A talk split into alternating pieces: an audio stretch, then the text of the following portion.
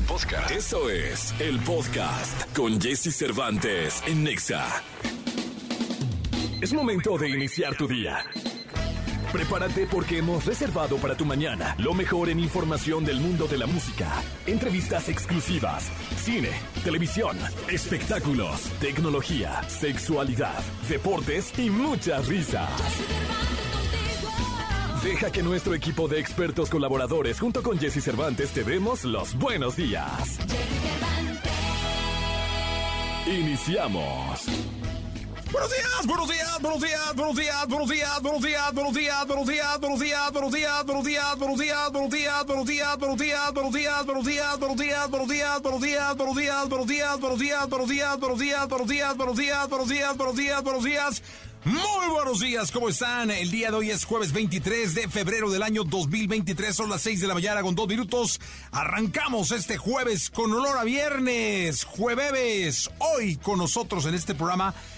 el podcaster, el, el hombre que hace el podcast más importante que hay hoy en México, podcast como tal, él es podcaster, es decir, él se dedica a hacer un podcast y es Roberto Martínez y su concepto se llama creativo.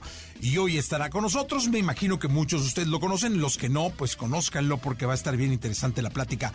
Hoy con nosotros Roberto Martínez, como cada jueves, Katy Calderón de la Barca, Gil Barrera con el contenido de espectáculos, Nicolás Romay Pinal, el Niño Maravilla, Checo Sound para la lectura del tarot y muchísimas cosas más. Tendremos boletos para el IDC y muchas sorpresas para todos ustedes.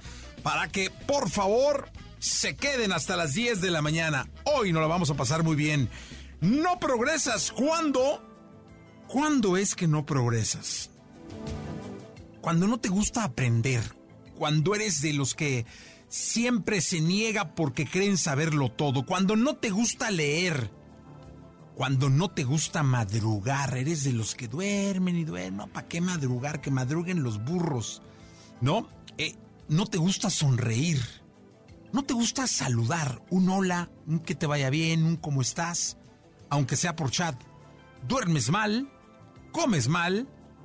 Y quieres todo, todo fácil. Estaba, yo sigo mucho a Diego Freirus. Él es este, un coach medio especial, no, muy especial, porque es así como muy rígido, medio groserón y todo.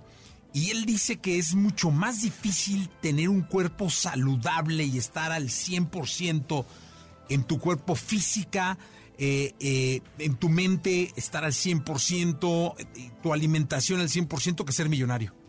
Dice que es más, mucho más difícil. Y sí le creo. Decididamente le creo. Cuando quieres todo fácil y cuando vives esperando que llegue el viernes, es decir, que llegue el momento en el que puedas descansar y descansar y descansar y el descansar es uno de los motivos de tu vida. Espero que no te pase ninguna de estas para que vivas pleno y progreses, que es lo que deseamos aquí siempre en este programa de radio. Vamos con música, son las 6 de la mañana con 5 minutos, 6 de la mañana con 5 minutos. Esto se llama Ambulancia Camilo y Camila Cabello. Mejor de los deportes con Nicolás Romay. Nicolás Romay. Con Jesse Cervantes en Exa. Señoras, señores, la categoría irrumpe en un grito de placer, de éxtasis para recibir al niño maravilla Nicolás Romay Pinal en este jueves 23 de febrero del año 2023. El querido niño, querido niño, ¿cómo estás? Eh, bienvenido a este programa, buenos días. Bien, Jesús, con el gusto de saludarte como siempre. Es jueves, y es jueves de Europa League. Es raro, pero es jueves de Europa League. Manchester United contra Barcelona el día de hoy. Fue un partidazo el de ida, quedaron dos por dos y el partido de vuelta pinta para lo mismo, ¿eh? para hacer un gran duelo. Veremos si el Barcelona, que está viviendo una crisis, Jesús, tremenda, ¿eh? cada vez son más equipos los que en España se pronuncian y dicen que hay que investigar lo que sucedió con esos pagos, al que en ese momento era el segundo de arbitraje. el Barcelona vive una crisis como hace mucho no la vivía y creo que va a desestabilizar deportivamente un equipo que anda muy bien en Liga y en Europa League, pero que esto los va a desestabilizar tarde o temprano. ¿eh? Oye, pero ¿qué fue lo que pasó? O sea, ¿qué, justo es lo que se reclama? Que hay unos pagos del año 2016, 2017, 2018, al que era el segundo, bueno, a una empresa que estaba a nombre del segundo a bordo de arbitraje. Y esos pagos no los han podido justificar de buena manera. Por más que la porta dice, no, es que eran unas asesorías y nos hacían unos videos y ta, ta, ta, no han podido esclarecer esos pagos. Entonces, Tebas, presidente de la Liga de, de España, está muy nervioso, muy preocupado porque dice, pues es que no podemos tener ese tipo de irregularidades. O sea, que un club directamente le esté pagando a una empresa de alguien relacionado, implicado directamente con el arbitraje. O sea, es que es algo gravísimo, la verdad, porque aparte estamos hablando de millones de euros. Sí, cómo no, pues es que no hay manera de hacer eso. O sea, no hay manera de ser juez y parte, ¿no? No, no, no, no podría recibir ni un euro, ni un euro de un club porque ya hay un conflicto de intereses. Y, y aparte, pues obviamente ya se han empezado a sacar los resultados del Barcelona y sobre todo las decisiones arbitrales y pues no, no, la verdad es que pinta mal. Hubo un año que al Barcelona no le marcaron ni un solo penal en contra, imagínate. No, pero era por la asesoría, Nico, no pienses mal. No, no, pero bueno, imagínate, ¿no? Entonces el Real Madrid, y fíjate, el Real Madrid está en una situación muy complicada porque el Real Madrid de alguna manera es socio del Barcelona en todo este tema de la Superliga. Entonces, como que el Madrid no se ha pronunciado. Pero el español de Barcelona, el Sevilla, o sea, cada vez son más los equipos que ya levantó la mano y dijeron, oigan, aclárenos esto, ¿eh? ¿Qué está pasando aquí? Sí, pues sería bien importante que lo aclaren porque si es, estas cosas terminan permeando al fútbol y terminan permeando y contagiando lo deportivo y luego perjudicando, ¿no? No, muchísimo, muchísimo, porque ya son cada vez más los equipos que también en Europa dicen, pues con razón, siempre el Barcelona. Y la verdad es que lleva años, décadas, el Barcelona jugando bien al fútbol, teniendo muy buenas fuerzas básicas, diciendo las cosas muy bien, pero esto va a manchar muchísimo. Sí, no, yo creo que es algo que me imagino que se está arreglando y se está atendiendo, ¿no? Pues sí, parece ser que, que sí, eh, pero veremos, ¿eh? Veremos. Yo, yo creo que van a cuidar mucho al Barcelona porque también para la Liga de España, para el fútbol español, que, se, que el Barcelona descienda o que el Barcelona tenga una sanción muy importante, les pega durísimo, ¿eh? Sí, cómo no. No, no, no, no, no, sería un drama verdadero. Uf, brutal. Sí, de verdad, verdadero. Nicolás, lo escuchamos en la segunda. Platicamos en la segunda, Jesús. Gracias, Nicolás Roba y Pilar el Niño Maravilla. Continuamos. Toda la información del mundo del espectáculo con Gil Barrera, con Jesse Cervantes en Nexa.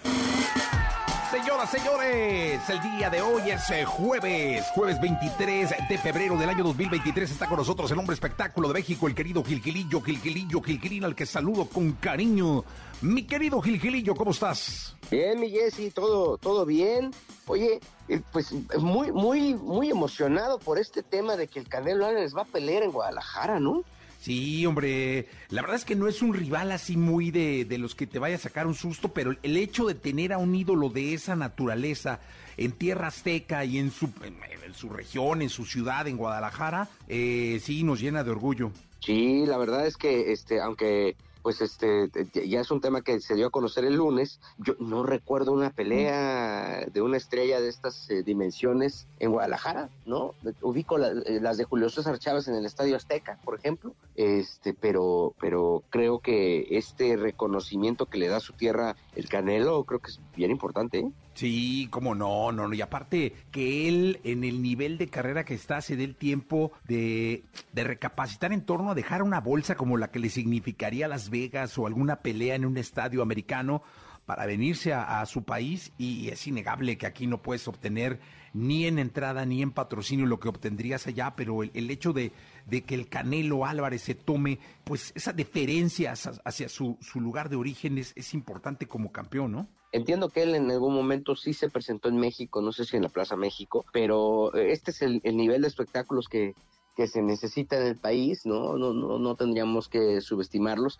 Y sí, lo que dices es cierto, o sea, el hecho, comparar con lo que los ingresos que puede tener en otro país, principalmente en Estados Unidos, que es la, la el, el, mundial, la capital del entretenimiento, la capital mundial del entretenimiento, por todo lo que genera, no necesariamente más allá del tema de hospedajes y toda la derrama económica que puede generar, pues también hay un tema de apuestas y, de cosas permitidas que le dan otro sabor a los aficionados al box. Habrá que estar pendiente de quién se va a subir a cantar el himno nacional, que creo que va a tener la gran oportunidad porque este el, foco que va a tener este tipo de espectáculo, pues este evidentemente al ser un, espectáculo mundial, pues va a ser muy atractivo, pero también eh, muy emotivo para quien quien eh, la gente de Saúl y Canelo Álvarez seleccione y cante el himno nacional, ¿no? Sí, hombre, va a estar. Eh, yo, híjole, ¿quién será? Yo creo que Nodal, ¿no? Pues va a estar ahí en la tierra. Exacto, pues es que ya Alejandro ya lo hizo, ¿no? Con él en Las Vegas, por ejemplo, este Alejandro Fernández. Eh, no creo que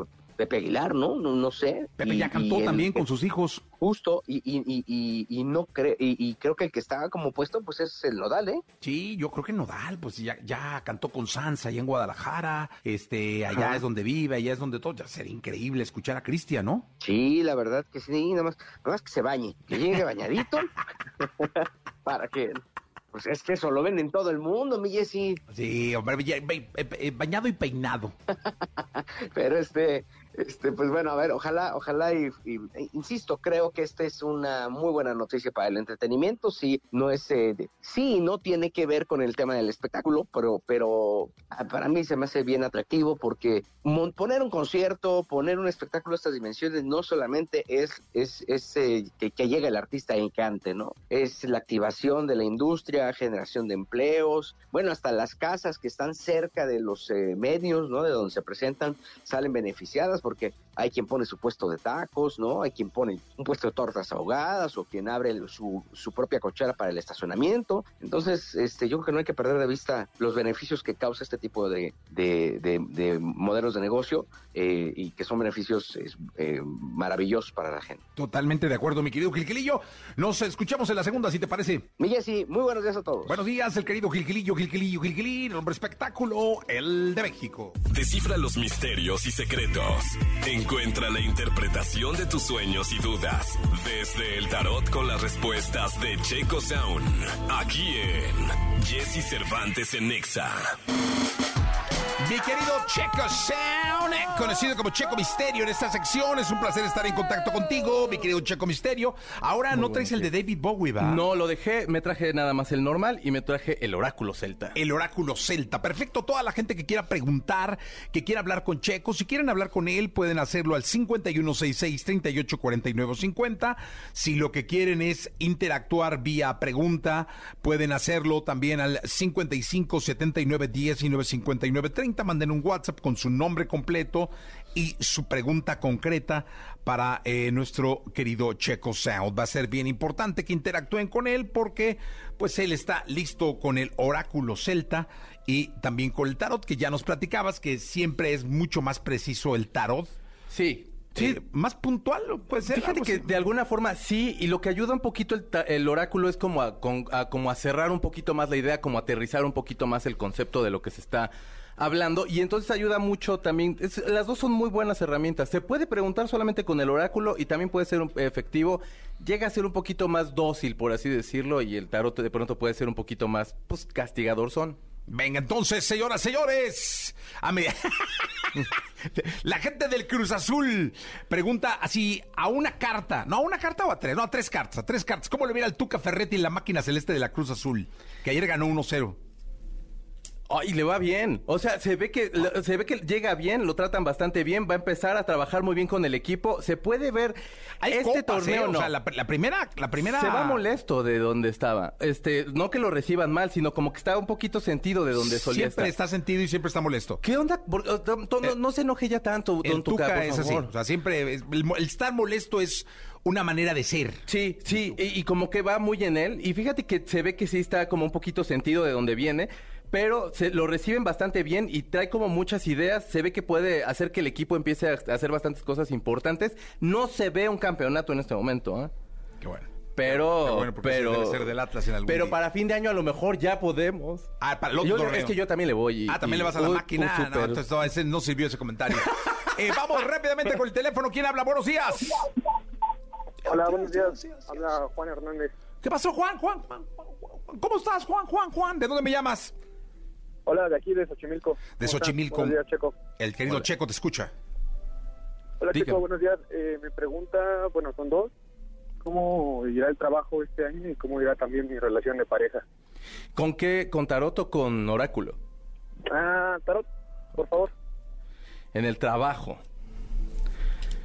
En el trabajo vas bien, tengo la impresión que vas empezando, empezando como una, etapa que va a avanzar bastante bien. Eh, no sé si tengas una jefa o una compañera que tenga como de pronto como un poquito más de fuerza ahí eh, dentro de tu trabajo.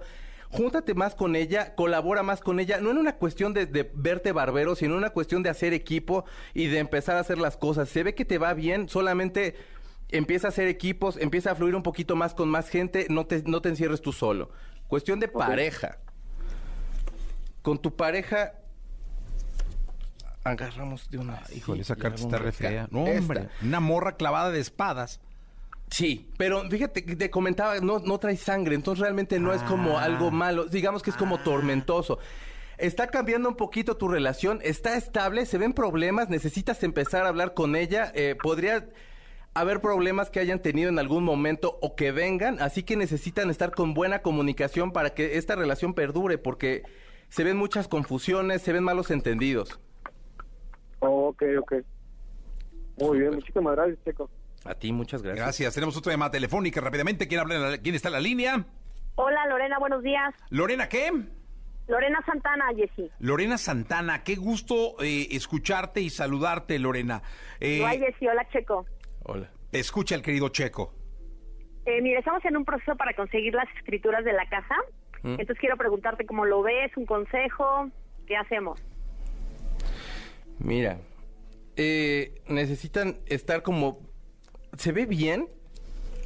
Te veo bastante tranquila. Las escrituras sí se van a dar. Yo creo que podría ser por ahí de abril o mayo que te empiecen a que se empiece ya a cerrar todo. Eh, empieza a, como arreglar todo lo que necesitas. Si necesitas como algún o sea ya estás con algún notario algo así pero necesitas como tener todos los papeles bien arreglados para abril se ve que ya puede empezar a funcionar las cosas y te veo bien te veo bastante tranquila no se da como con problemas ni nada todo todo bien.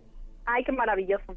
Que tengan buen día los dos. Gracias, gracias por estar acá. Tenemos, ¡ay, qué bárbaro, qué popularidad, mi checo! Ni a Maluma le hablan tanto. Es que... ¡Qué bárbaro! Vamos a ver quién... Hola, ¿quién habla? Hola, buenos días. ¿Cómo estás? Bien, bien, muchas gracias. ¿Ustedes qué tal? Bien, ¿cómo te llamas? Me alegra. Diana de Sigue Flores del eh, te escucha Checo Misterio. Ok, mi pregunta es, mm, ¿qué, ¿qué pinta el 2023 para mí en el amor? Uy, será una carta bien bonita, la estrella. Uf. bien. Eh, ok, tienes, eh, hay cosas que vienes de una relación o estás como todavía sin soltar ciertas cosas. Necesitas empezar como a enfocarte ya más en tus sentimientos, en lo que te gustaría encontrar en tu pareja, en saber que tiene que ser equitativo y lo que tú vas a exigir, eh, tienes que también darlo y bajarle un poquito a la pasión, eres un poco enojona, eres como, como que te peleas rápido. Creo que lo que te hace falta es como respirar un poquito, bajarle y, y, a lo mejor dejarte como también escuchar el otro lado, como que eres un poquito caprichosilla. Ándale. Órale. Ándele, ya la pusieron en su lugar. Ya, a la ya niña. me pusieron ahí en, Ándele. de juicio. Ándele, mi niña. ¿No? ¿Y si es cierto o no es cierto?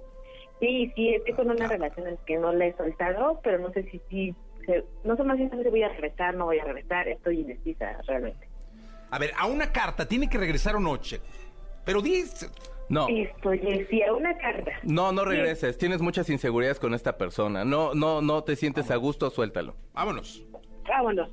A una carta. O sea, fue una carta, ¿eh? Vámonos. O sea, vámonos. Se acabó. Vámonos. Pero toma. Se acabó. Toma la decisión. O sea, no, no le tengas miedo. Perfecto. No, sé que no es fácil, ¿eh? Sé que no es fácil. Sí. Fácil es decirlo, como yo, aquí que estoy de parlanchín, pero hacerlo, no, pero lo que te podamos apoyar. Perfecto, muchas gracias y que tengan muy buen día. Igualmente, gracias a ti por estar en contacto con nosotros. Otra llamada telefónica rápidamente. ¿Quién habla? Hola, Jessy Seco. Soy Cristina María Velázquez Cueto. Hola, ¿qué tal? ¿Cómo estás? Bien, ¿y ustedes? Bien, muchas gracias. ¿Qué, ¿Cuál es tu pregunta? Este, fíjate que en el trabajo últimamente ha habido muchísimos cambios, han corrido gente, este, entonces quisiera saber cómo me va a ir en el trabajo y a la par a mi esposo le están, este, se está abriendo a lo mejor una posibilidad de trabajo pero en Estados Unidos, entonces quiero saber cómo que nuestra vida laboral hacia dónde nos depara. Yo creo que tendría que ser dos preguntas, te contesto la primera. Buenísimo. Y ahorita te contesto la otra. Eh, Ok, en tu trabajo sí, hay como algunos La primera carta es una señora llorando. Sí. Y como esa espada. No, es lo que digo yo. Sí, sí, sí, sí. de hecho, le está robando el sueño. Y de hecho, es que eres tú que estás como bastante preocupada. Creo que estás peleando mucho con esa idea entre moverte. No, no, te veo segura siquiera de querer estar en el trabajo. La última es el ermitaño. Sí. Y el ermitaño, fíjate que no es malo porque es un hombre que es un sabio y que está iluminando de alguna forma. En, negativo es una persona que sí está sola y que y, y creo que lo que te pide aquí mucho es que te mantengas en calma, que te mantengas eh, trabajando, que, te que no permitas que se te metan a la cabeza tantos chismes, tantas cosas. Presenta tu trabajo y hazlo y no te, y, no te preocupes en este momento. No se ve que te vayan a despedir. Ah, qué bueno. Sí, sí, sí. ¿Te gusta andar a caballo? Porque salió un vato a caballo, con una espada. Digo, no vaya a ser que por ahí venga la otra chamba. ok, y de tu marido. Chin, salió el diablo. Es que hay contratos, puede ser contratos. El diablo. Fíjate, de tu marido en Estados Unidos, se ve que les va bien. Eh, ¿Se van a ir o no? Se, se, pueden ir. No, no. A ver, Checo, no. Que se, vayan o no. ¿Se van a ir o no se van a ir? Váyanse. Porque se ven contratos, se ve que les va bien, se ve, se ve positivo. No necesariamente es malo, sino de alguna forma esta cadena puede ser un contrato, puede ser una, un lazo que haces con alguna persona, con alguna empresa un poco más grande. Eh, y bueno, no necesariamente es porque sea el diablo esta empresa más grande, sino porque digamos que tiene toda la sabiduría y toda la sapiencia para lo bueno y para lo malo. Entonces no necesariamente es malo. Eh, creo que si se van les puede ir mejor de donde están ahorita en este momento.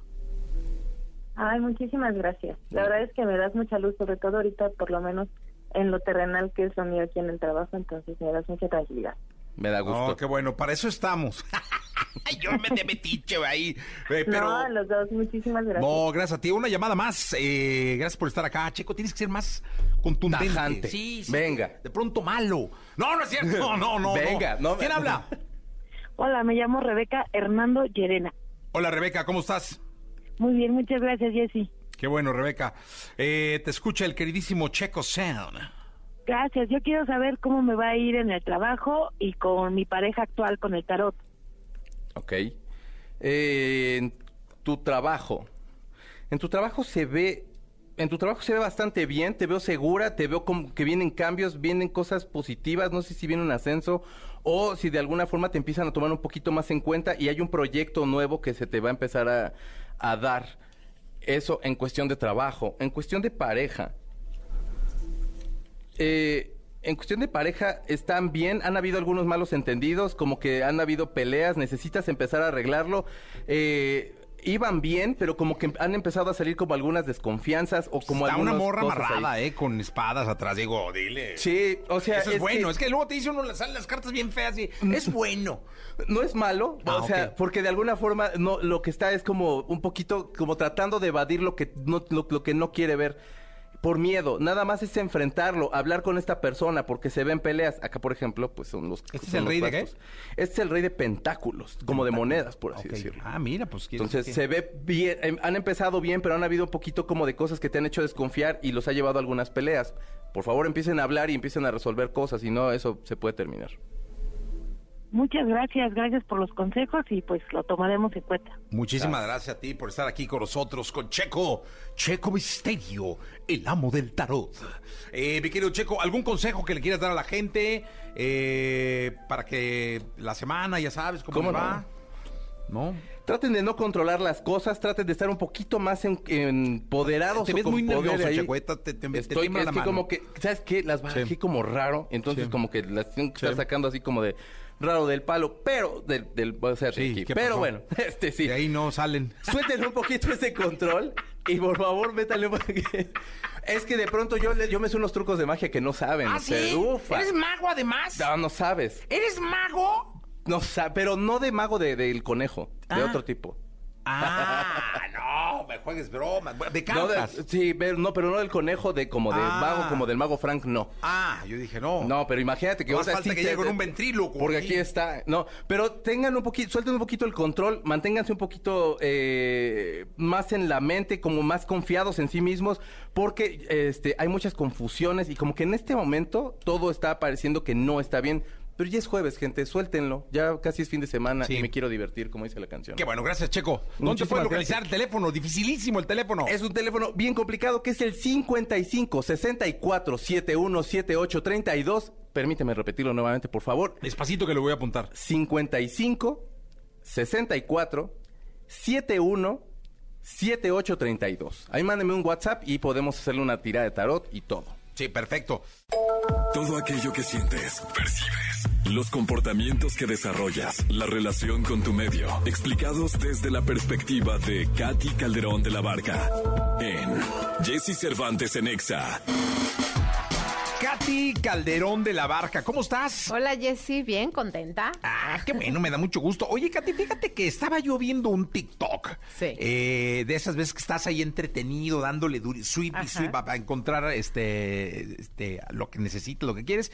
Y de pronto me salió uno donde se ve a una mujer caminar eh, rumbo a un restaurante y dice, voy con mi novio, eh, lo quiero mucho eh, me trata muy bien, somos felices, pero soy casada. Exactamente. Entonces yo reflexioné en torno a que casi siempre se habla de la infidelidad de un hombre, es decir, el hombre que tiene novia, el hombre que tiene nada, eh, la mujer que anduvo con un hombre casado, pero muy poco volteamos a ver a la mujer. Es decir, este TikTok tenía millones y millones y millones y millones de views y cientos de miles de comentarios. Sí. Me metí a los comentarios.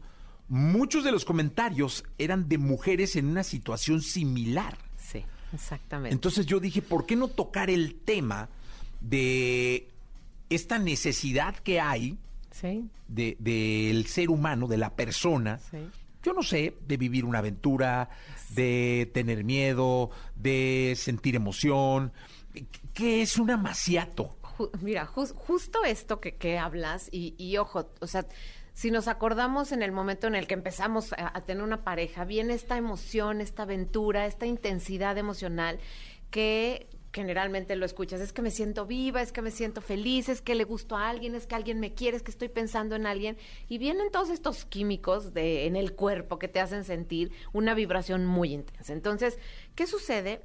cuando muchas veces te casas, te lleva, digamos, la monotonía te absorbe y de repente como que hay una parte, y así, así lo, lo mencionan muchas mujeres, o sea, me siento como, como estancada, como un poco se murió esa parte de mí.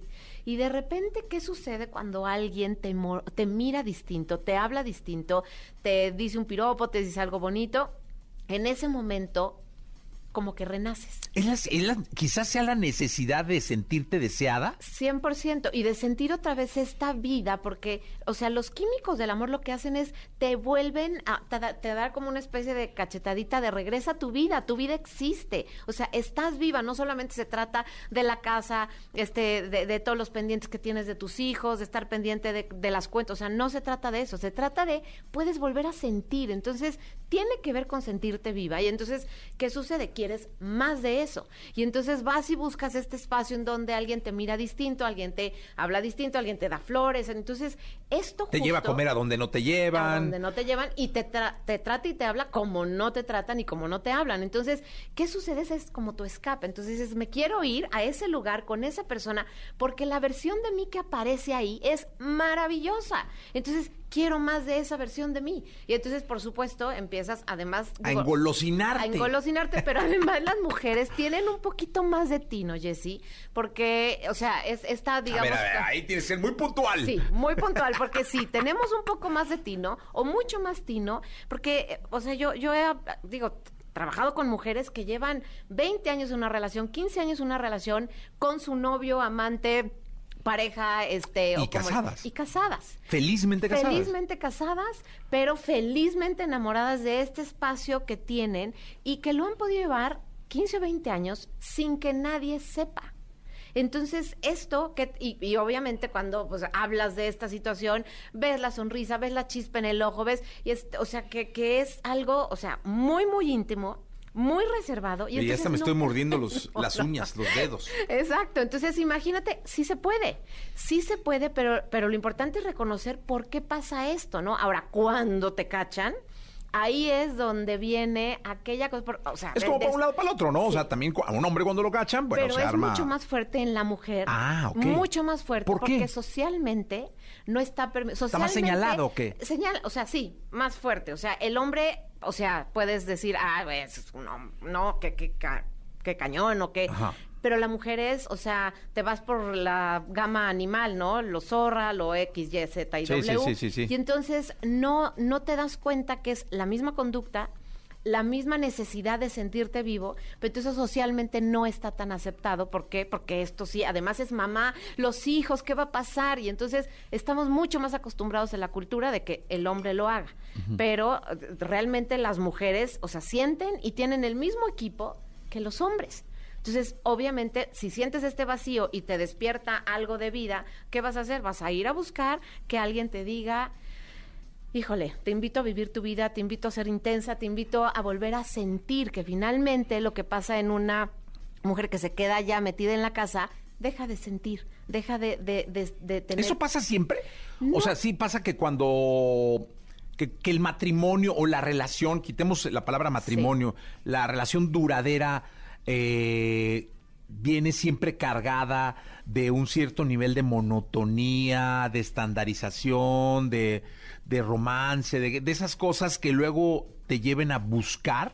Mira, si lo que pasa es que tampoco sabemos mucho de relaciones, Jessy, pero si nos enseñaran, así como las matemáticas de las sumas y las restas, las matemáticas del amor, o sea, nos enseñarían justo qué se tiene que hacer para mantener esa chispa, qué se tiene que hacer, porque esto es algo que se trabaja, o sea, el amor se trabaja, el amor es una práctica y el amor incluye la parte de la sensualidad, del erotismo, o sea, la, parte de la conexión. Entonces, si nosotros no tenemos claro todo esto, nos quedamos con el cuento que vimos y vivieron felices para siempre, para siempre y entonces de ahí ya na- nadie hace nada en la relación. Eh, A lo mejor viven felices para siempre, pero cada quien teniendo su pareja. Bueno, Sí, la así- mujer teniendo el, el amante de 20 años y el hombre teniendo eh, la amante de 20 años y felices los cuatro. Ahí, como dice Maluma, felices los No, digo, cuatro. Eso pues, eso te ha pasado. Eso, claro, también ha pasado. Y es más, hoy por hoy hay muchos, o- muchas más parejas en el acuerdo de que yo no me entere, que tú no te enteres y tenemos nuestros momentos dos o tres veces al año. Tú te vas, yo me voy.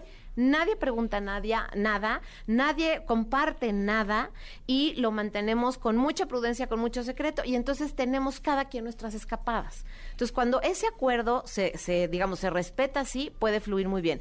Pero es bien difícil, Jessy, porque, y más en nuestra cultura, porque cuando sale un poquito de información, aparecen los celos de una manera en la que no se pueden controlar. Oye, y además te voy a decir una cosa, eh, vivimos en una sociedad, entiendo, machista. Sí, sí, sí, sí. tal en cual. donde sí el hombre de alguna manera eh, puede y no hay bronca, o puede y lo arregla. Sí.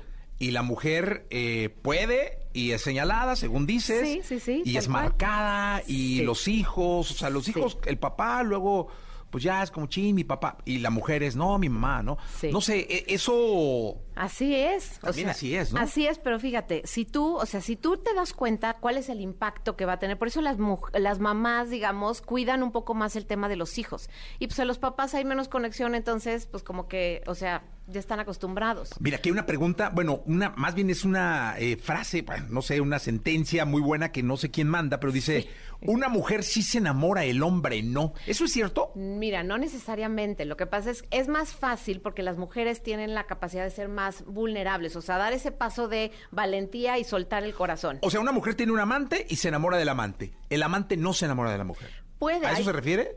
Puede ser que se refiera a eso, pero ¿Sí? hay veces que el amante, ojo, hay veces que el amante se enamora y la mujer, o sea, maneja muy bien la relación y el amante está encima diciendo, ya vamos a hacerlo oficial, ya deja tu pareja, ya te quiero conmigo, ya, o sea, ahora sí que termina y cuando no empieza a aparecerse eh, a través de mensajes, le manda mensajes al marido, o sea, también tenemos estas escenas de las mujeres que quieren al, al hombre ya de regreso, hay hombres que son así de intensos. ¿Quién es más intenso en esa situación, el hombre o la mujer? Mira, es que es más intenso el que el que tiene un amor, te diría hablo más del amante. ¿eh? Sí. o sea, hablo del, del- del personaje del amante. La mujer tiene un amante y está casada. Mira. El hombre es más tóxico o tiende a ser más tóxico como amante que la mujer? Es que depende, Jessy, porque hay casos en donde los hombres tienen mayor inmadurez emocional y entonces se vuelven más intensos. Lo que pasa es que, o sea, cuando entras a la relación de un amante con la cabeza más fría, sabiendo de aquí para acá es esta relación y lo demás lo cuido en mi pareja, o sea, es más bien te diría la actitud que te ayuda, porque generalmente, o sea, en promedio los hombres son un poco más inmaduros emocionalmente que las mujeres cuando se trata de llevar la relación del amante. Por eso te enteras más de los hombres, porque piensen, los hombres en general, digo, hay parejas homosexuales, este, pero generalmente eh, tú te enteras de, de, que el hombre le pintó el cuerno, no te enteras tanto de que la mujer se lo pintó. Por justamente tienes este cuidado de poder tener esta línea y separar. Pero eh, eso tiene que ver justo con la actitud con la que entras. Oye, casi siempre también, en ambos casos, ¿eh? Porque yo entendí en este TikTok que ella no le había dicho al novio. Sí. O sea, como que el novio andaba ahí feliz de novio. Y no sabía que era casada. Y no sabía que era casada. Exactamente. ¿No? Que esa, es la otra. Eh, el, engaño juega una parte muy importante de, de, este amaciato o de, 100%, 100%. Son, son menos las parejas que lo tienen acordado. Sí hay parejas, como te digo, que lo acuerdan, pero... eres mi amante y listo, Exactamente. O va, cada quien tiene un espacio. O sea, no decimos oficialmente voy a tener un amante ni voy a tener acostones, que a veces lo que también sucede es esto, ¿no? Pero realmente el el, tema es cuando yo, uno, me gana, o sea, ya me enamoré más y entonces viene una confusión y viene una culpa diciendo qué hago, pero no puedo dejar esto y mis hijos y la pareja y, este hombre que es bueno, porque muchas veces entra el lado racional de las mujeres y dicen, esto es bueno, este es un hombre que me quiere, que me cuida, pero es que lo que siento de este otro lado. Y entonces, esta lucha, que es lo que a veces no sabemos que nos puede pasar como, como personas, podemos tener dos emociones en el, o sea, en el mismo momento de vida y estar peleándonos por elegir con cuál me quedo. O sea, esto que me hace sentir viva, sí lo quiero, sí lo quiero tener siempre. Y generalmente lo que sucede es me tardo en decidir y continúo y prolongo esta relación y esta incertidumbre. Mira, aquí Isgo hace una muy buena reflexión. Dice, una pregunta importante, ¿por qué, ¿por qué no, si encuentra una felicidad con otra persona, ¿por qué no termina bien eh, la pareja e inicia una relación? Es decir, ¿por qué no terminar?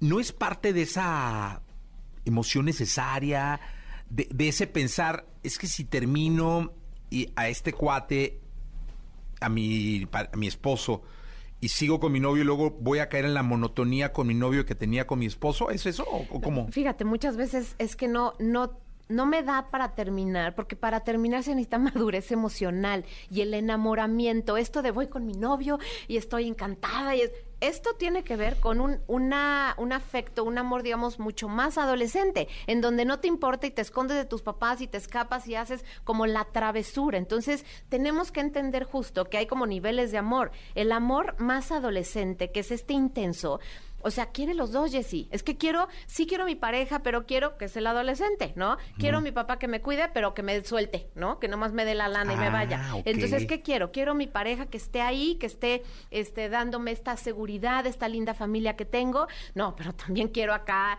el revolcón y quiero la intensidad y quiero esto de que me hace sentir tan viva. Y entonces, no me des escoger porque no quiero escoger, porque no me quiero. Bueno, un ratito más, una semana más, un mes más. Ya nada más llega el verano y entonces ya termino. Y entonces estás procrastinando no puedes poner un alto y esto que justamente nos, nos están compartiendo tiene que ver con la madurez de decir, a ver, o sea, alíñate con tus valores y haz lo, lo que realmente corresponde con el tipo de vida que quieres vivir. Ahí no entra la cabeza.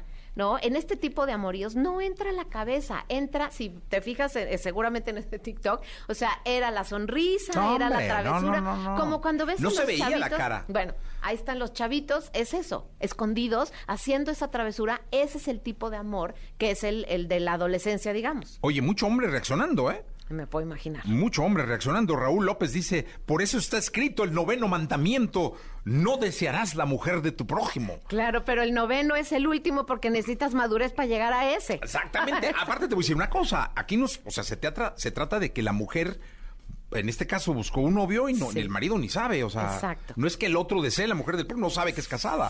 como pasa mil veces con los hombres también, ¿no? Sí, Yo creo que ya es de un lado y del otro, ¿no? Sí, por eso el tema de la traición es tan intensa y tan dolorosa, porque tú entras, cuando entramos en el amor, te abres y entras de boca y, y eh, o sea, y te, digamos, te das a, a, la otra persona. Y cuando tú sientes que esa traición, o sea, que esa confianza está traicionada, es cuando sientes que te rompieron el corazón, que te vieron la cara, te indignas, te enojas, te frustras, y es, son todas estas reacciones llenas de celos, llenas de coraje, llenas de enojo, pero esto nunca lo piensas porque estás totalmente inmerso en la intensidad del enamoramiento. Y acuérdate que en el enamoramiento no pensamos, Jessy. O sea, tenemos que tener una capacidad más madura para parar, porque si no, te vas de boca. Yo tenía un amigo, bueno, creo que todavía es, que tenía una novia, o sea, era casado, tenía una novia y le decías, oye, ¿qué onda?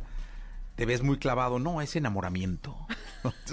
y ese, con eso Claro, porque eso dice, o sea, la ciencia dice que se quita, pero, o sea, si tú interrumpes el enamoramiento y, o sea, lo estás sosteniendo, digamos, como que lo, lo alejas, se repite. Oye, se mira, repite y se prolonga. Siguen los hombres ahí. Dice Alejandro García. Dice, la infidelidad es una decisión. Yo llevo 25 años de casado y al menos yo no he tenido que ser infiel porque mi esposa me llena el 110. Ah, qué bonito, mi Alex. Ahí está, Alex, ese es amor maduro. El amor maduro justo es cuando puedes tener una, o sea, una, digamos, piensen en una plantita en donde la riegas, está en su espacio y puedes poner, encargarte del sol, de la agüita, pero ¿qué sucede cuando es este enamoramiento? Es que la, productora, mira lo, que me está diciendo la productora, que va a ponerla de uno entre mil. Exacto. Claro, pero ese es amor del maduro, ese es el que permites, o sea, y que seguramente lo, lo estás cosechando, lo estás practicando, o sea, tu amor no está dormido, tu amor está siendo, ahora sí que pues, te estás ocupando de él y seguramente tu pareja igual, así que felicidades. Eh, exactamente, no. La pareja ideal sí existe. Aquí está Alejandro García. ¿Con qué reflexión terminamos esta, este, este asunto de, soy casada y quiero tener novio, eh, soy casada y quiero vivir esa emoción? Eh, cuando además, si en esta sociedad machista quizá puede haber más casos de hombres que de mujeres. No lo sé, o a lo mejor ya hay un empate técnico, quién sabe, seguramente. Pero ¿con qué reflexión terminamos? Pues mira, Jessy, yo, yo lo que ¿Es bueno, es malo? Es lo, lo, lo, importante de esto es lo que nos enseña esa relación.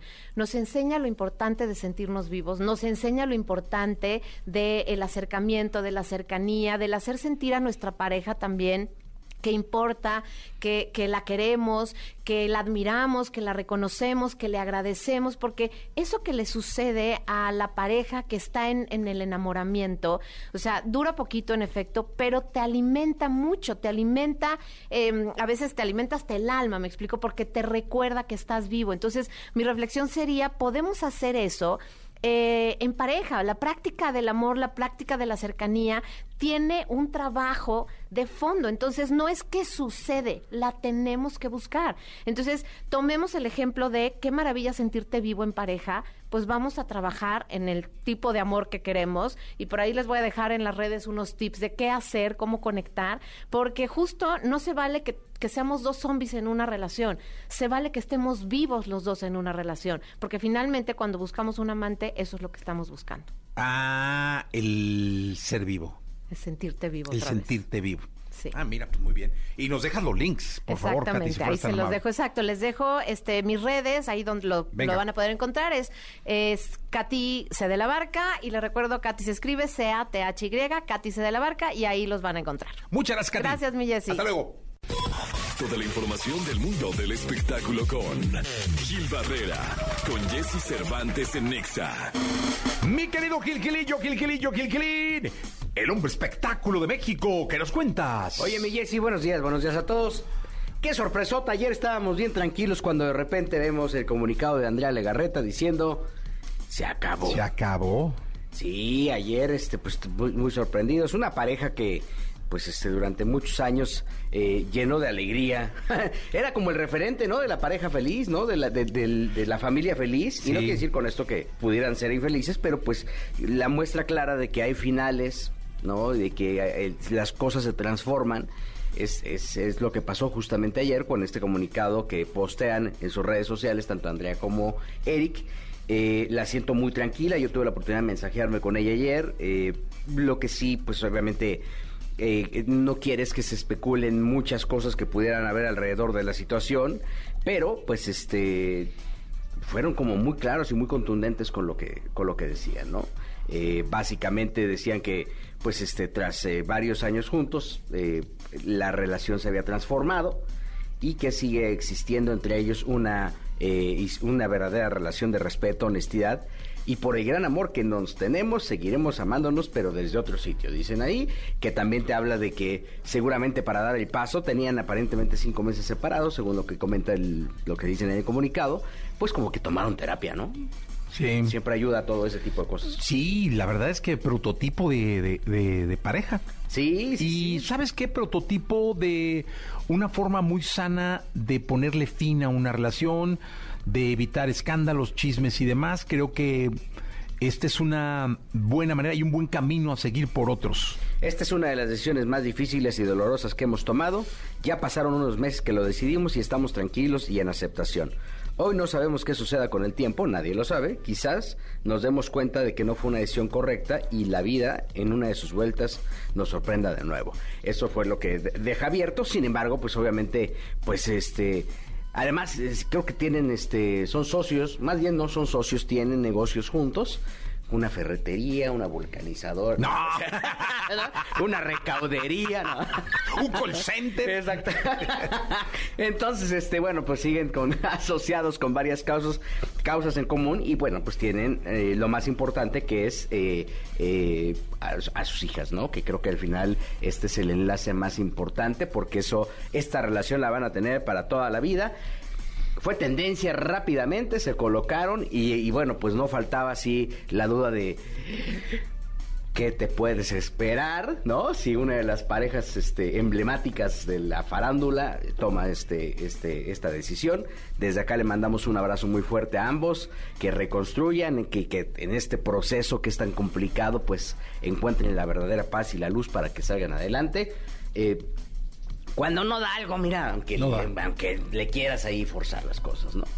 Sí, no, no, no hay manera. Les mandamos igual un abrazo con muchísimo respeto y cariño a, los dos. Sí. Eh, grandes profesionales de la comunicación, del entretenimiento, de la música, y sé que les va a ir muy bien. Y fueron muy, muy enfáticos, 22 años de pareja, y lo que dijo Andrea. Eh, no hay pleitos, no hay ningún pleito, no existe nada malo ni turbio, ¿no? Porque ya ves que luego, luego empiezan a decir, ah, es que algo por ahí. La única razón es la transformación del amor en pareja y bueno, pues ahora ya son carnales, ¿no? Sí, sí ya. Es que luego son compas, termina siendo roomie, entonces este, pues mira, se toma la decisión, hay libertad ya para los dos, ¿no? Ya pueden ahí. Imagínate nada más el pegue que va a agarrar este, el segundo aire que va a agarrar Andrea, ¿eh? Sí, no, no. Uy, yo ya viendo ahí, ya va a tener ahí su ganado. Sí. guapísima, es sumamente inteligente. Sí, la verdad es que este, sí. Brillante y el Eric pues, es un tipazo también. Entonces yo creo que a los dos les va a ir muy bien. ¿eh? Seguramente sí. Mi querido Gelio, les mandamos un abrazo. Y la vara debe ser muy alta, ¿eh? Sí, no. Digo, no la de Eric, la, cosa para que supere este esta situación, este tiene que encontrarse un muy buen gallo cualquiera de los dos. Sí, no, increíble. La verdad es que muy bien y, y felicidad pura y eterna para ambos, mi querido Gilgilillo. Y desde acá les mandamos un abrazo. Un abrazo muy grande. Ya luego les invitamos unos tamales para que... Eso. Al mal mira, Vamos a poner la de Miley Cyrus, no vaya a ser. Ah, pues mira. la de Flowers. Continuamos. Lo mejor de los deportes con Nicolás Romay. Nicolás Romay. Con Jesse Cervantes en Exa. Bien, llegó el momento de la segunda de deportes. Está con nosotros Nicolás Romay Pinal, el niño maravilla conocido como The Wonder. ¿Qué nos cuentas de Wonder? Ni una mañana de jueves tranquila, Jesús. Increíble. Increíble lo de la Federación Mexicana de Fútbol. Increíble lo del fútbol mexicano. Hace un mes nos presentaron el plan para salvar el fútbol, para ser exitosos, para todo y ayer John de Luisa presenta su renuncia y dice que él no se va a reelegir como presidente de la Federación Mexicana de Fútbol y que se va. Cuando hace un mes, junto con Miquel, presentaron todas las soluciones. De verdad que es increíble lo que pasa. Sí, caray, oye, y se va y se va. Pero era una decisión que yo asumí tenía tomada, ¿no? O sea, no, no creo que después de todo lo que planteó de pronto se despierte John y diga, ya me voy. Yo, yo me imagino que él sabía que se iba y pues tenía que presentar lo que se presentó, tenía que proponer lo que se propuso, muy consciente que no se iba a reelegir. Pero no, no te hubiera hecho muchísimo más sentido que después de Qatar dijera, bueno, yo ya no me voy a elegir, yo ya me voy y hagan la transición de una vez para que el nuevo presidente esté en la elección de Rodrigo Ares, del nuevo técnico, de todo, porque ahora el que llegue, que pues no, no sé quién va a ser, pero el que llegue, pues ya va a llegar con todo hecho y decidido, entonces pues para qué llega. Sí, totalmente. Eso sí es una reflexión bien importante. O sea, hay dos opciones. O ya tienen al que llega y estuvo muy consciente de cada paso que puede pasar. Es decir, ya lo tiene listo, no nos lo han dicho, pero él fue eh, parte muy entre cortinas de todo. Es decir, estuvo muy consciente que ya lo tengan.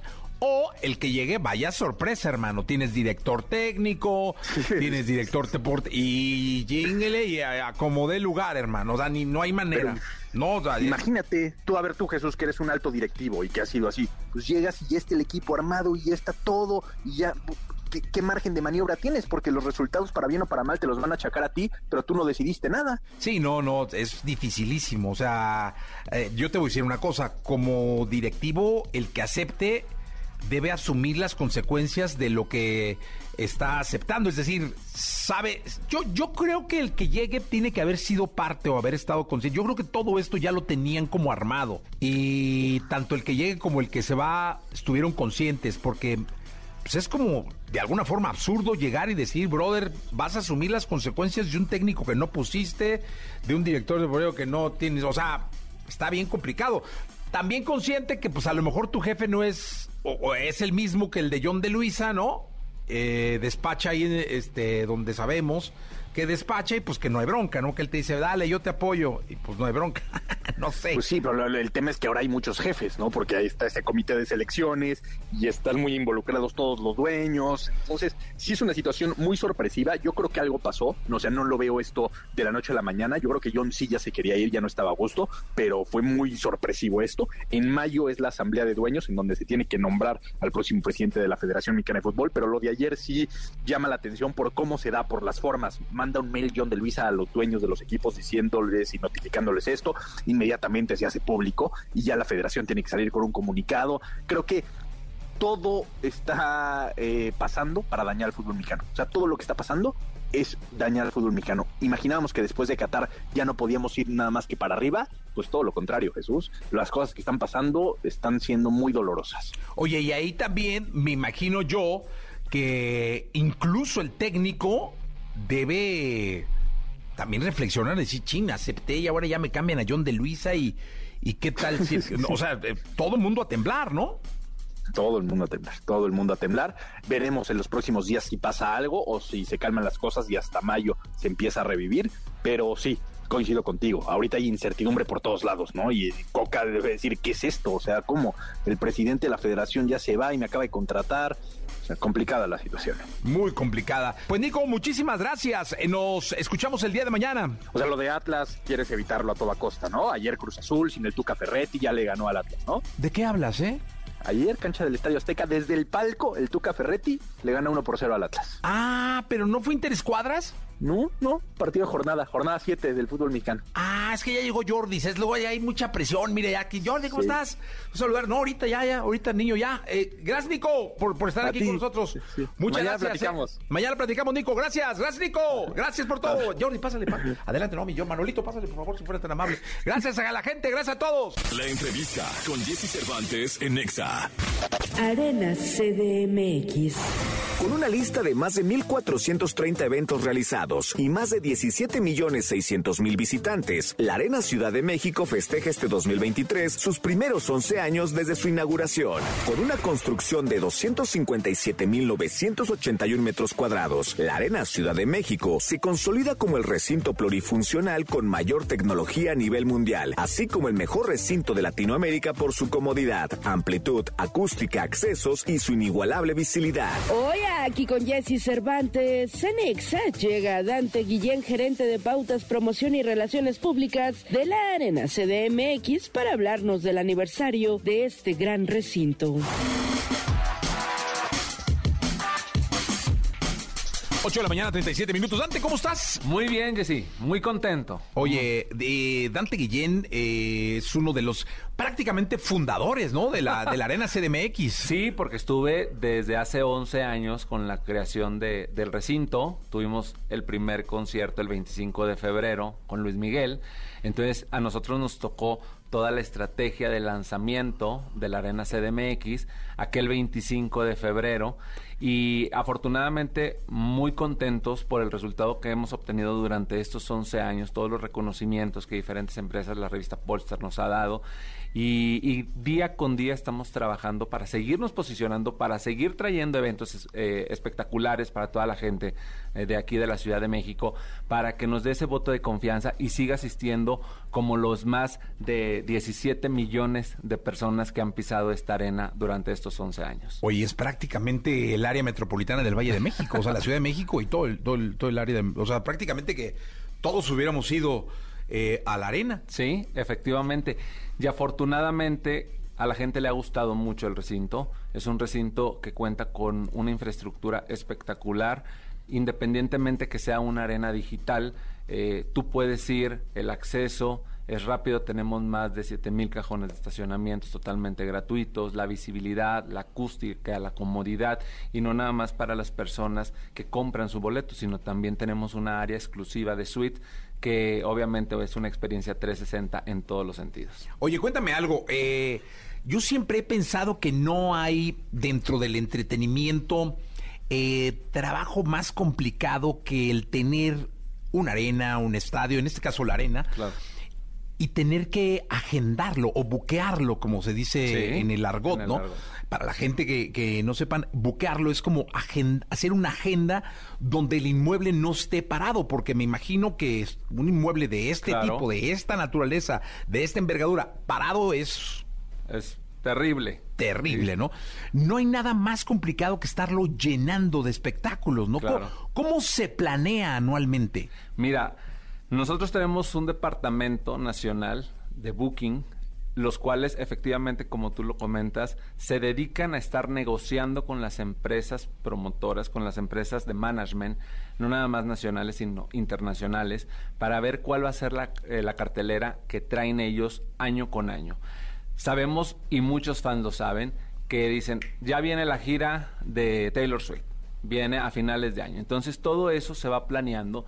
Nosotros finalizando cada año tenemos una junta anual para ver cuáles van a ser los meses más fuertes de giras de conciertos y cuáles meses también no hay muchos conciertos. Te puedo decir que el mes de abril en este año, el mes de julio son meses que nos va a pegar mucho que no haya una cantidad importante de conciertos. Entonces en esta junta se hace esta evaluación y se procede a ya empezar a cerrar cada uno de los conciertos. Las negociaciones es importante, pero también hay que olvidar que aquí en México, como en el mundo, hay grandes competidores con los cuales estamos día con día trabajando para que el mejor, eh, la mejor oferta y el mejor recinto y las mejores condiciones de trabajo eh, el artista acepte venirse, porque nosotros, aunque tengamos un recinto tan increíble como la Arena CDMX, eh, muchas veces se restringen por la capacidad. No traigo una gira para arenas, traigo una gira para estadios o traigo una gira para auditorios. Entonces ahí ya no podemos nosotros competir, independientemente que nuestro recinto tenga esa magia de poder hoy ver una pista de hielo, mañana un jaripeo, al tercer día vas a poder ver algo, un escenario muchísimo más chico, tradicional y así poco a poco se van dando esas negociaciones para poderles traer al público los espectáculos. Eh, de aquel concierto de Luis Miguel del 25 de febrero que fue un, escándalo, porque me acuerdo, no, que va a llegar en helicóptero y que no sé qué, y que porque la arena tiene helipuerto, entonces la logística para que, para que baje Luis Miguel, que ya ni me acuerdo si llegó en helicóptero o no llegó en helicóptero. Sí, sí llegó. Sí llegó en helicóptero. sí, cómo no. ahorita, después de, miles de, de eventos que han dado, ¿qué es lo que más te ha impresionado? Yo creo hay dos cosas que a mí en lo particular me impresionan. La parte del artista, que el artista cuando pisa la arena se queda enamorada del recinto. Es un, como es un recinto digital, tecnológico, se impresionan con la magnitud del recinto. Eso en el 99.9% de los artistas se van enamorados, pero con un reto mayor, porque les da un poco de miedo también artistas que a lo mejor se han presentado en otros recintos aquí en la Ciudad de México y que ya saben el caminito de cuánto tiempo tardan en vender ese recinto. Al momento de llegar a la arena, siempre ponen su freno y se tarda más en la negociación porque piensan que no lo van a llenar al 100%, sin embargo, pasa de manera exitosa. Esa es la primera vez, esa es la primera parte que a mí me sorprende ver la reacción del artista. Pero lo más importante y lo que a mí me llena más, como, porque yo a final de cuentas soy un trabajador más del recinto, que lleve 15 años y que tenga una experiencia no nada más en la arena CDMX, sino también en la arena Monterrey, eso es punto y aparte, y la arena Monterrey lleva 20 años. La reacción, la emoción, el entusiasmo del público siempre que va al recinto. Y eso, el que tú no hagas fila para un baño, el que puedas tener alimentos y bebidas dentro del recinto, que puedas disfrutar de un concierto con una bebida en tu mano y que puedas estar cenando, viendo un concierto con una pantalla espectacular central, eso es lo que a nosotros nos motiva a seguir cuidando más la arena para que esté en perfectas condiciones, a seguir logrando los premios que hemos logrado en este último Q, la revista Polestar, fuimos la séptima arena en el mundo. Y esto no es, es para que todos los mexicanos nos sintamos orgullosos. Fuimos la séptima arena con más tickets vendidos en todo el mundo. Entonces, cada vez vamos abarcando más público, cada vez la gente, los medios de comunicación están más contentos con un recinto como este. Y yo creo que esos son los dos factores que a mí más me alientan a sentirme feliz de estar trabajando en un lugar como este. ¿Planes para este 2023? Muchos conciertos. Eh, hay una lista importante de conciertos, pero tenemos un, una asignatura pendiente, que es no brindar únicamente conciertos. La arena está abierta para, para lugares o para espectáculos culturales, religiosos, eventos, hemos tenido posadas, graduaciones y demás. Pero ¿cuál es nuestro objetivo este año? Seguir incrementando el 20% de espectáculos, no nada más musicales, sino también espectáculos familiares y demás para que la gente también conozca ese otro lado de la arena que todavía no, no han conocido. Oye, ¿y de lo de allá no podemos platicar nada? ¿De Guadalajara? Sí. Claro, de la es que viene la Arena Guadalajara, ¿no? Sí, la Arena Guadalajara ya llevamos un 40% de avance en la construcción. Estamos muy contentos. La gente de Jalisco va a tener un recinto. 21 mil personas, ¿no? 21 mil personas. ¿Cuándo inauguran? Eh, en un año y medio. Ok. En un año y medio. ¿Y 2024 finales? Sí, finales del 2024. La verdad es que tú sabes que siempre las fechas cambian mucho. Fíjate, lo íbamos a, a inaugurar este año, pero se atravesó lo de la pandemia.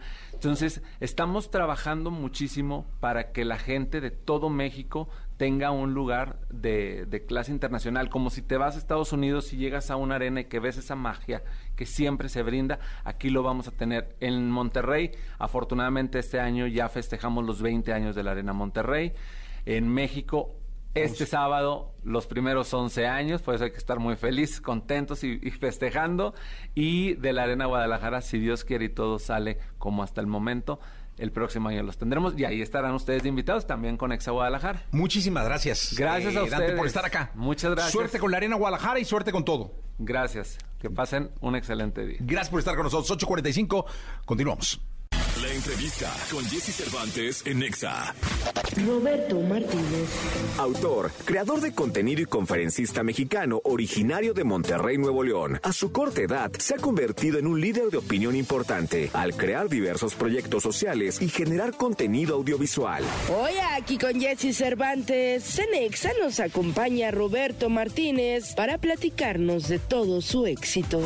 Amigos de, de XFM, me da muchísimo gusto tenerlo en este programa. La última vez que platiqué con él fue en Zoom, en pandemia. Estaba en su estudio, tenía sus libros y ahora lo tenemos acá en, en XFM. Eh, Roberto Martínez, ¿cómo estás? Bien, feliz también de estar aquí, también de armar la plática en persona. Sí me acuerdo de esa, de esa plática que tuvimos hace como uno o dos años. Me acuerdo porque todavía estaba el estudio viejo de Creativo y pues ahora estamos aquí en Querétaro en persona cotorreando. Oye, y aparte te conocí, porque yo ya te seguía del, libro este creativo y del podcast y todo, pero yo te conocí porque hicimos una tocada de Desierto Drive el hoy extinto Desierto Drive, creo, no sé si sigue existiendo o no. Sí, no sé cuál sea el estatus de, la banda. Yo saludos a los Desierto saludos. Drive. Pero ese era su show de presentación ahí en Ciudad de México. ¿Y, fuiste? Y fui, sí, sí. Y te conocí en backstage, ya llegué, me presenté. Y este, de, de esos dos momentos, es decir, del, de la primera vez que te conocí a la vez que platicamos en el Zoom, hoy representas un comunicador muy importante para México, un comunicador muy importante para la atmósfera digital del país y un concepto bien interesante que es creativo. ¿Cómo, cómo, cómo podrías definir esta etapa entre que te conocí y el, y el Roberto de ahora? Sí, ha sido muy interesante porque desde esa etapa en donde platicamos, creo que ni siquiera creativo estaba activo. O sea, ese, eh, me acuerdo muy bien de ese, de ese momento porque estaba en un, lugar tanto profesional y personalmente no muy bueno. Eh, iba mucho a la Ciudad de México casi casi de escapismo para no estar en Monterrey. Y me tocaba coincidir mucho con Ricky y con Arturo, porque nos hospedábamos en el mismo departamento que era de un amigo en común, del buen Constantino, que le mandamos saludos. Y me acuerdo muy bien de ese momento pasa, pasa lo de cierto drive, pasa eso y, en el 2020, creo que eso fue en el 2019, al, menos que me fallen los cálculos, en el 2020 empiezo el podcast Cosas y me vuelvo a enfocar en el proyecto del podcast, como a mediados de año arranco creativo y muchas ideas que tuve en el 2018 y en el 2019, porque en esa etapa yo fui director creativo de una agencia, las empecé a implementar en mi proyecto. Entonces, para mí fue un meterle olina al proyecto, decir, sabes que estas ideas que se me ocurrieron creo que pueden funcionar en la, en la atmósfera actual. Y, y le di, hace cuenta que fue una visión de túnel a solamente enfocarme en el proyecto, eh, tanto para bien o para mal. Profesionalmente fue enfocarme en el proyecto, personalmente también fue enfocarme en el proyecto y fueron dos años en donde crecí mucho y, ahora que ya estoy un poquito del otro lado, porque creo yo que estos años ya, es, ya no me enfoco tanto en, crecer profesionalmente, sino en mantenerlo, eh, lo, recuerdo también con mucho cariño. así fue un viaje muy grande que empezó justamente ahí. O sea, ese sí para mí, ese viaje a México fue un punto de inflexión en creativo. Oye, y luego, ¿saben qué? Me di, me di cuenta, porque te, insisto, te sigo, del trabajo que te estaba costando y de cómo dependías de eso, porque alguna vez creo que te banearon de Facebook. Y tú desesperado en las redes empezaste a subir como, ¿qué onda? ¿Quién me ayuda? Y la, la, la. creo que hasta un video subiste de, no sé si alguien tenga contado, una cosa así. Y yo, o sea, lógicamente no tengo los contactos en Facebook, ni tengo ni pinche idea del pedo digital, ¿no? Pero sí, bueno, ahora ya un poco más. Pero sí fue que dije, no manches, o sea, sí, sí está desesperado porque sí vive de eso, cabrón. Sí, claro, es que en, en, principio mi, principal fuente de ingreso, hago la redundancia, eran mis libros, la venta de libros. Y siempre yo pensé creativo como una manera de yo poder conocer otras personas y de pasada vender mis libros, que a fin de cuentas era mi, producto y era de lo que más estaba orgulloso. Empieza a crecer el proyecto y creativo se empieza a volver una fuente de ingresos muy importante para mí, al punto en el que ya era más grande que mis libros. Entonces también descuidé la parte de mi tienda en línea por darle atención a creativo. Y dentro de los pilares que le dan ingresos a creativos está Facebook y YouTube, que es la parte de monetización. Entonces se cae uno de los pilares muy importantes que es Facebook. Me, me, aprendo yo una lección importante que es también el saber diversificar y no, no, que no te puede estar pasando eso. Y si era un momento de desesperación, porque en ese, en ese entonces ya tenía un equipo de trabajo conmigo, pequeño, pero a fin de cuentas es gente que también dependía de ese ingreso y me sentía yo responsable de, que eso siguiera a flote. Y, me daba mucho coraje porque veía que el proyecto estaba creciendo muy, muy cabrón y en gran parte era por el, auge en Facebook y no solamente me habían tumbado la monetización, sino también me habían limitado el alcance, entonces el crecimiento se estaba viendo muy mermado y entré en modo desesperación y, y, sí fue, fue, fue duro el estrés porque pues económicamente cuando dependes de eso pues empiezas a, pues hacer acciones desesperadas, ¿no? Hay, hay, hay, un especial que sacó Chappelle hace como dos años que habla sobre el, meterte con el dinero de un hombre y lo que te, lo que, lo que te hace hacer. Y me identifiqué mucho en esa etapa. Oye, luego, como me dijo, yo saqué un libro con Penguin Random House, otro con Urano, y pues, inspirado en ti, porque yo dije, ah, chica, pues vende sus libros él solo, entiendo, ¿no? O sea, no tienes una casa editorial grande. O al menos No. era la impresión que yo tenía, ¿no? Sí, los, los, los tres libros que tengo están publicados independiente. En casa de mis papás está ahí la, la, la bodega. Ah, bueno, pues yo dije, inspirado en, en ti, dije, Nael, pues voy, ¿no? Entonces saco mi último libro independiente, ¿no? La verdad es que lo hice con una amiga de Guadalajara y dije, Nel, pues yo voy a seguir el ejemplo. y la- ¿Y qué crees? ¿Qué? Me fue de la chingada. sí. Tengo todos los libros en mi casa. ¿Y, y cómo los distribuyes? Es que empecé a hacer campañas en Facebook y empecé a hacer campañas en, en, ya sabes, en redes sociales, ligados a Mercado Libre. Entonces, pues yo en Mercado Libre, pues compré, ya sabes, las bolsitas para meterle un libro. Todo está en mi casa. Todo está en tu casa. Todo está en mi casa. Tengo 500 y tantos libros, bolsitas de, de estas de, de- de burbujitas. Pero creo que algún día, o sea, porque soy bien aferrado, o sea, se van a vender, estoy seguro. Lo bueno de los libros es que son productos no perecederos, son productos que no ocupan mucho espacio para guardar, a diferencia, por ejemplo, de camisetas, que a mí me ha pasado eso con camisetas, es una pesadilla mantener camisetas porque ocupan mucho más espacio, tienen muchas tallas. Y lo que a mí me pasa con mi tienda en línea es que muchas veces los picos de venta van de acuerdo a los picos de viralidad, si le queremos llamar así. Entonces, para mí es una manera de dobletear en el sentido de que si va, si a lo mejor sube un capítulo que le va muy bien, eso también se acaba pasando en los libros. Cuando empecé yo a dar conferencias fue hace, pues ya fue hace como unos ocho años. Y en un principio pues cobraba mi, mi, cu- mi cuota, que era una cuota pues muy baja, pero cuando empecé a sacar el libro, lo que hacía es que yo me iba a, mis- a las universidades o a las prepas con mi cajita de libros y sacaba más de la venta de mis libros que lo que cobraba por la conferencia. Entonces, por mucho tiempo, para mí fue mi principal fuente de ingresos porque me hizo, hacer- me hizo ser menos dependiente de lo que me pagaron en conferencias, porque yo con que tuviera un público ya tenía quien venderle, y también de la monetización en redes sociales, porque para mí el, el tráfico que generaban mis redes eran ventas que, que eventualmente se acaban consolidando. Y obviamente, como todo, pues hay rachas en donde vendes un chingo y hay rachas en donde no. Pero pues ahí mantengo yo el stock. Por ejemplo, el arte de perder, mandé a imprimir muchos y ahí sigo teniendo de la primer, del primer tiraje también. Pero pues obviamente con la idea de que sé que en algún punto se van a vender. O sea, al menos que, que se quemen, pero pues no, no, esperemos que no. A lo mejor es una campaña de marketing. a- Oye, eh, hoy yo soy convencido que hay tantos podcasts como habitantes de este país, cabrón. Es impresionante la cantidad de, de podcasts eh, de- en video, en audio. Eh, cada quien tiene su podcast, este, cada quien hace su podcast. Y saber y estar consciente que tú marcas una pauta, un liderazgo, y muchos están tratando de ser como tú que hoy llega una compañía como Amazon y te dice, oye Roberto, quiero hacer negocios contigo, con tu contenido, ya conlleva una responsabilidad también. Sí, aunque no lo quieras aceptar, lleva una responsabilidad y, y, pues te tienes que tomar más en serio lo que dices. No puedes ser tan irreverente. El tener ya algo que destruir, pues te- también te agrega un miedito, porque es muy fácil eh, hablar cuando no tienes nada que perder, pero cuando ya tienes algo que perder, pues a, a lo mejor empiezas a pensar un poco las palabras.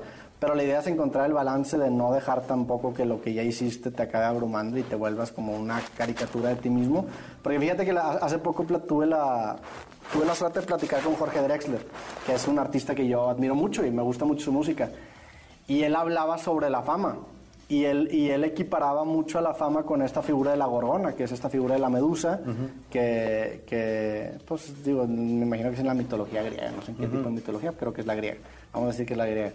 Y él, él comparaba la, la fama con, con la figura de la gorgona porque decía que si tú te crees tu propia fama y la ves a los ojos, te acabas volviendo una estatua de ti mismo. Dejas, dejas de avanzar por lo que ya hiciste, te paraliza lo que ya hiciste. Entonces es una batalla de decir, bueno, está bien lo que ya hice, pero no puedes dejar abrumarte por eso y no puedes dejar que el miedo a destruir o a resignificar eso te impida de seguir evolucionando. Entonces tienes que seguir jugando en ese sentido y, y yo, a mí sí me cuesta mucho el, el- el pararme a celebrar lo que pasó. Yo soy más de síguele, síguele, síguele, que también tiene sus contras. Oye, que te lo dijo un hombre que ha ganado un, un Goya, un Oscar, eh, Grammys, o sea, que, que es muy acostumbrado al reconocimiento mediático y de academias. Me, me lo dijo en, en- en los, en los Latin Grammys. Un día antes de la ceremonia, el siguiente día ganó siete Grammys. Sí, siete O sea, Grammys, Eso sí. todavía potencializó más el mensaje. No, claro, y, y yo siempre le he dicho que la fama es un toro de lidia grande, ¿no? Eh, pero luego controlarla y meterte a él y vivir en él es más Sí. complicado todavía. Y agarra más valor porque, por ejemplo, en la carrera de Drexler, es una persona que la fama le llegó muy tarde en su vida. O sea, él, fue. Eh, él fue doctor, no recuerdo cuál fue su especialización, pero empezó a vivir de la música como a los 30 años y a los 40 él empezó a ir bien. O sea, es una persona que, que no le llega esta fama inmediata, que ahora con, en esta época de redes sociales acaba pasando cada vez más seguido, que, que de la noche a la mañana estás a un video de distancia de hacerte tendencia mundial y si, y si, y si llega así de rápido también es así de fácil que se pueda ir, se vuelve muy efímero. Y justo el lunes pasado estuvo con nosotros Jorge eh, eh, aquí en el programa y yo festejo muchísimo y siempre que es la primera vez que hablamos así, también nos habíamos visto en pasillos, en alfombras rojas, en Zoom, pero también era la primera vez que, platicamos, fue el pasado lunes. Oye, Roberto, eh, ¿qué tanto se prepara una entrevista como las que haces? Porque digo, me preguntaste cómo era, pues, son entrevistas de 15 minutos, 20, ¿qué pasan en la radio? pero pues me imagino, yo, yo he oído charlas tuyas de una hora cuarenta, este, ¿no? Caray, yo digo, está, mantener el ritmo y hacer que no se pierda el hilo, complicadísimo. Sí, ha, cambiado mucho la preparación. Antes, antes, era estudiar todo lo que pudiera el invitado. Y era, y era a veces complicado porque si te llega una persona de 21 o 22 años, pues el estudiar toda su carrera son dos o tres años, lo cual pues no, no cuesta tanto trabajo. Ya cuando te llega una persona de 40, 50 años que tiene 20 años de trayectoria, es, ay cabrón, aventarte a veces días o horas estudiando. Entonces me empecé a abrumar con eso y me limité a mí mismo a decir, ¿sabes qué? Nada más vas a estudiar dos horas. Tienes dos horas para estudiar, entonces veía entrevistas en modo rápido, muchas veces veía entrevistas tuyas de los programas que tienes y anotaba frases interesantes que me gustaban de, de, lo que decía el invitado y después en lugar de hacer las mismas preguntas, le, le, repetía esas frases y les pedía que elaborara un poco más la frase y sentía yo que entrábamos a territorio nuevo. Después de eso empezó a cambiar un poco y ahora ya es más experimental, ahora ya es más de cómo me siento. O sea, hay capítulos en donde, en donde siento una, o, o, mi intuición me dice que sí lo tengo que investigar mucho, que quiero que sea una, una plática eh, a lo mejor muy enfocada en, en, en, lo que él dice. Y hay otras que no, hay otras que nada más son, que digo, la verdad es que yo nada más quiero platicar con esta persona. Estoy, estoy seguro que aunque, o sea, sé quién es la persona, la conozco, pero no tengo que investigar tanto porque me gusta mucho este sentimiento de emoción cruda. Y hay otras entrevistas que son muy protocolarias, muy de pregunta, respuesta, pregunta, respuesta. Entonces, el tener estos tres formatos me ha abierto a, realmente utilizar distintas herramientas para distintas personas, porque cuando nada más tienes un martillo, todo tiene cara de clavo. Entonces, si tienes un martillo, un desarmador, unas pinzas, pues empiezas a, analizar ya más caso por caso y empiezas a usar esas herramientas. Y mucho fue ver otros colegas que hacían, que hacían lo mismo, estudiar el estilo, ver cómo le hacían, por ejemplo, tú, Jordi, que tiene un estilo muy diferente, también muy de la radio, ese estilo se me hace algo también chingón de tener veo mucho unas entrevistas de un güey que se llama Alex Friedman, que él es más como protocolario, más de preguntas y respuestas, y me gusta mucho cómo lo hacen. Y, tener este, estos estilos distintos y escogerlo dependiendo del invitado es, es lo que ahora hago. Y pues hasta ahorita salió bien, a veces le fallamos, pero de repente no salen bien. Oye, yo tengo que hacerte una pregunta que te la quise hacer desde el primer día que te conocí en el backstage del Plaza. Eh, ¿Harías radio? Eh, pues creo que... ¿No te llama la atención? Pues creo que el podcast es muy similar a la radio. O sea, yo, para mí es, es como... son formatos muy parecidos. Creo yo que a lo mejor la, la cadencia es, es, diferente entre uno y otro, pero son, son diferentes. Yo siento que hago radio porque ahorita en este momento pues estoy publicando cuatro episodios a la semana. O sea, casi casi estoy de lunes a viernes en cabina más los que estamos grabando en un futuro. Entonces ahorita sí siento que estoy como en esta etapa de, pues casi casi de saltar de, programa a programa y micrófono a micrófono. Entonces creo que hago podcast que es muy similar a la radio, pero sí me gusta también tener mi independencia. Es algo que yo, que yo valoro mucho y el estar yendo a lo mejor a una cabina a cierta hora es algo que yo no podría hacer. A mí me gusta grabar por adelantado y tener mi colchón. Por la manera en la que yo opero me, me da tranquilidad. Si, si siento que tengo que hacer cosas me empiezo a yo a, a estresar. Estábamos en una plática con Chumel la semana pasada y decía que no le gustaba tener patrones. No le gustaba tener jefes. ¿También es por eso un poco? Sí, me yo siempre la verdad es que tuve problemas con figuras de autoridad. No con todas, pero sí a mí me, desesperaba mucho. Eh, y a lo mejor va a sonar muy mal o un poco mal, pero tener jefes que no respeto. O sea, y no respeto en el sentido de, de tener admiración a su trabajo. Obviamente me, pasó, por ejemplo, pues digo, cuando estaba en la universidad tenía servicio becario, tenía ciertos maestros con los que tuve algunos piques, porque sentía yo eso. O sea, no, y no de que no lo respetaba en el sentido de que yo me creía más que ellos, sino que sentía que, que, que muchas de las cosas que exigían eran muy burocráticas y eran simplemente como un, un statement de autoridad. En cambio, me ha tocado tener mentores con los que no me cuesta para nada trabajo trabajar con. Entonces soy muy de, depende de la persona que tenga enfrente. Entonces no, no diría que, que no podría tener un jefe porque no es cierto, pero sí soy muy selectivo con quién dejo que sea mi mentor. Y, y- y entonces va por ahí. Sí, fíjate que a mí me ha pasado mucho eso. Yo no puedo tener arriba a alguien que no admire. Exactamente. Yo, O sea, no hay manera. es o sea, imposible. si no lo admiro, si no tiene algo que yo le aprenda, no hay manera. O sea, no, no, no camino. O sea, y me ha tocado que me dicen, oye, fulanito, mira, no, prefiero hacerme a un lado. Y este, afortunadamente lo han hecho a un lado a él. Este, y me he quedado yo, ¿va? Pero Sí. he tenido la suerte. Pero digo, también son estilos de jefe, que, que obviamente hay, hay distintos estilos de, de- de- de ser un jefe que son compatibles con distintos tipos de personas. Yo respeto mucho a una persona o a un jefe que conoce a fondo la operación de su negocio, o sea, que conoce el proceso integral que conlleva hacer lo que está haciendo. O sea, si yo hablo con alguien en radio y no tiene idea de, de- y no digo que sea el mejor, con que nada más tenga el tacto para poder generar una crítica constructiva con ese tacto de decir, bueno, yo también lo hice o, lo entiendo. Si solamente se enfoca como que en la parte del negocio, en la parte de operativa, es en donde yo batallo mucho.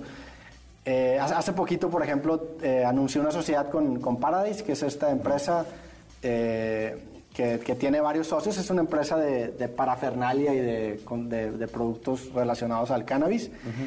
Y me, me gustó mucho esta, esta asociación porque las- los, los dueños o los socios, que son dos personas que se llaman Fernando, conocían muy a fondo la industria del cannabis y a mí eso me hizo respetarlo mucho. Para todo yo aplico lo mismo, es de que, oye, carnal, pues me vas a hacer, o sea, vas a ser mi jefe en tema de producción, pues tienes que mínimo saber cómo funcionan, el estar frente a cámara, el cómo funciona una cámara para que yo pueda tomar en serio tu feedback. Eso es la manera en la que yo funciono. Hay gente que no va. No, y creo que es, es la manera en la que hay que funcionar en la vida. Porque si vas, este, ahora sí, como decía mi abuelo, siguiendo un pendejo, pues finalmente para allá vas, ¿no? Yo creo. Eh, Roberto, muchas gracias por estar con nosotros. No, gracias aquí por el espacio, ya sabes. De verdad, y si algún día quieres hacer radio, esta será tu casa. No, muchas gracias por la ¿Eh? invitación. Ya está, gracias Roberto Martínez con nosotros. Nos vemos. Escuchaste el podcast de Jesse Cervantes en Exa.